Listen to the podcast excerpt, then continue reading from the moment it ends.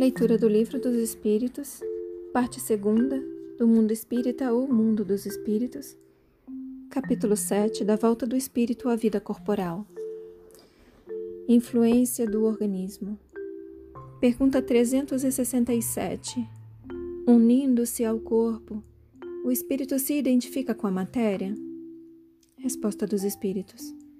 A matéria é apenas o envoltório do espírito como o vestuário o é do corpo. Unindo-se a este, o espírito conserva os atributos da natureza espiritual. Pergunta 368. Após sua união com o corpo, exerce o espírito, com liberdade plena, suas faculdades? Resposta dos espíritos. O exercício das faculdades depende dos órgãos que lhes servem de instrumento a grosseria da matéria as enfraquece. Letra A. Assim, o invólucro material é obstáculo à livre manifestação das faculdades do espírito, como um vidro opaco o é a livre irradiação da luz? Resposta: é, como vidro muito opaco. E aqui vem uma explicação. Pode-se comparar a ação que a matéria grosseira exerce sobre o espírito a de um charco lodoso sobre um corpo nele mergulhado, ao qual tira a liberdade dos movimentos. Pergunta 369. O livre exercício das faculdades da alma está subordinado ao desenvolvimento dos órgãos? Resposta dos Espíritos. Os órgãos são os instrumentos da manifestação das faculdades da alma manifestação que se acha subordinada ao desenvolvimento e ao grau de perfeição dos órgãos, como a excelência de um trabalho o está, a da ferramenta própria à sua execução. Pergunta 370. Da influência dos órgãos se pode inferir a existência de uma relação entre o desenvolvimento dos do cérebro e o das faculdades morais e intelectuais? Resposta dos Espíritos: Não confundais o, o efeito com a causa. O espírito dispõe sempre das faculdades que lhe são próprias. Ora, não são os órgãos que dão as faculdades, e sim estas que impulsionam o desenvolvimento dos órgãos. Eu vou repetir a pergunta. Pergunta 370.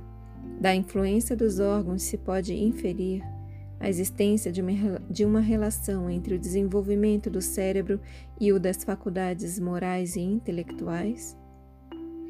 Resposta dos Espíritos: Não confundais o efeito com a causa. O espírito dispõe sempre das faculdades que lhe são próprias.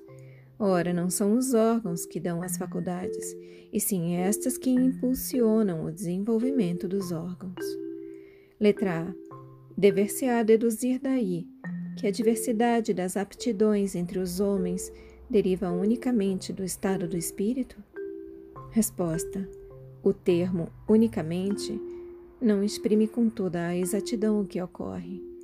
O princípio dessa diversidade reside nas qualidades do espírito, que pode ser mais ou menos adiantado. Cumpre, porém, se leve em conta a influência da matéria que mais ou menos lhe cerceia o exercício de suas faculdades. E aqui vem uma explicação.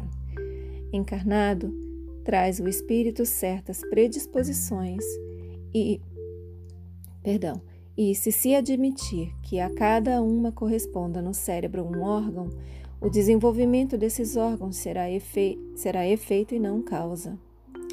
Se nos órgãos estivesse o princípio das faculdades, o homem seria uma máquina sem livre-arbítrio e sem a responsabilidade de seus atos.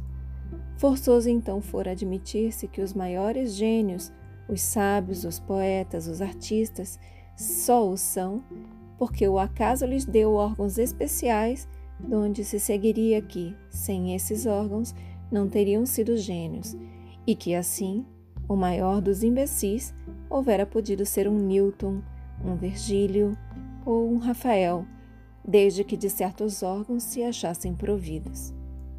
Ainda mais absurda se mostra semelhante hipótese se a aplicarmos as qualidades morais. E, efetivamente, segundo esse sistema, Um Vicente de Paulo, se a natureza o dotara de tal ou tal órgão, teria podido ser um celebrado e o maior dos, cele, dos celerados, desculpa, teria podido ser um celerado e o maior dos celerados não precisaria senão de um certo órgão para ser o Vicente de Paulo. Admita-se, ao contrário, que os órgãos especiais, dado que existam, são consequentes, que se desenvolvem por efeito do exercício da faculdade, como os músculos por efeito do movimento, e a nenhuma conclusão irracional se chegará. Sirvamo-nos de uma comparação trivial à força de ser verdadeira. Por alguns sinais fisionômicos se reconhece que um homem tem o vício da embriaguez. Serão esses sinais que fazem dele um ébrio? Ou será a ebriedade que nele imprime aqueles sinais? Pode, pode dizer-se que os órgãos recebem o cunho das faculdades. Eu vou repetir essa explicação antes de encerrar a leitura. Encarnado, traz o espírito certas predisposições. Desculpa, vou repetir até desde a letra A da pergunta 370. Dever-se-á deduzir daí que a diversidade das aptidões entre homens deriva unicamente do estado do espírito? Resposta dos espíritos. O termo unicamente não exprime com toda a exatidão o que ocorre. O princípio dessa diversidade reside nas qualidades do espírito, que pode ser mais ou menos adiantado. Cumpre, porém, se leva em conta a influência da matéria que mais ou menos lhe cerceia o exercício de suas faculdades. E agora a explicação. Encarnado traz o espírito certas predisposições e, se se admitir que a cada uma corresponda no cérebro um órgão, o desenvolvimento desses órgãos será efeito e não causa.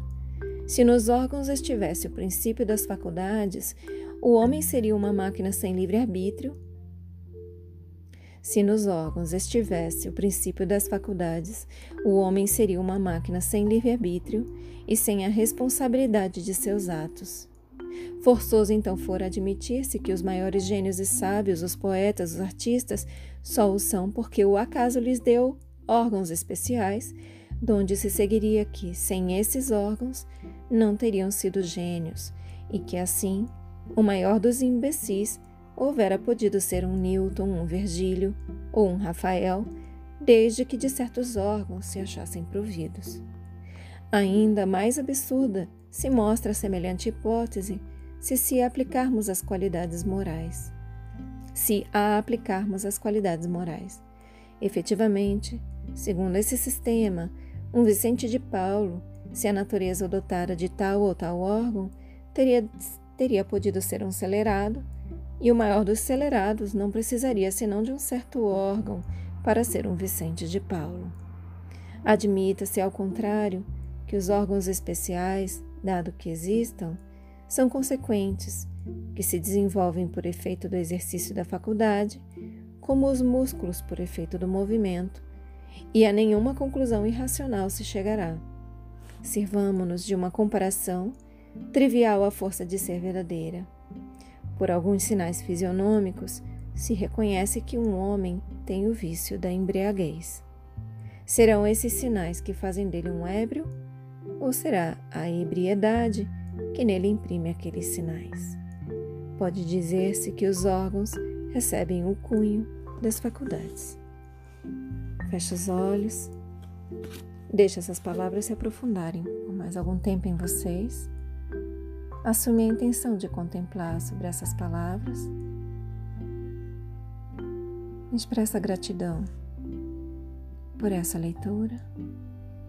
Agradece a si mesmo pela sua continuidade na leitura. Agradeça aos seus guias, mentores, protetores, anjo guardião. E eu também agradeço a vocês a oportunidade.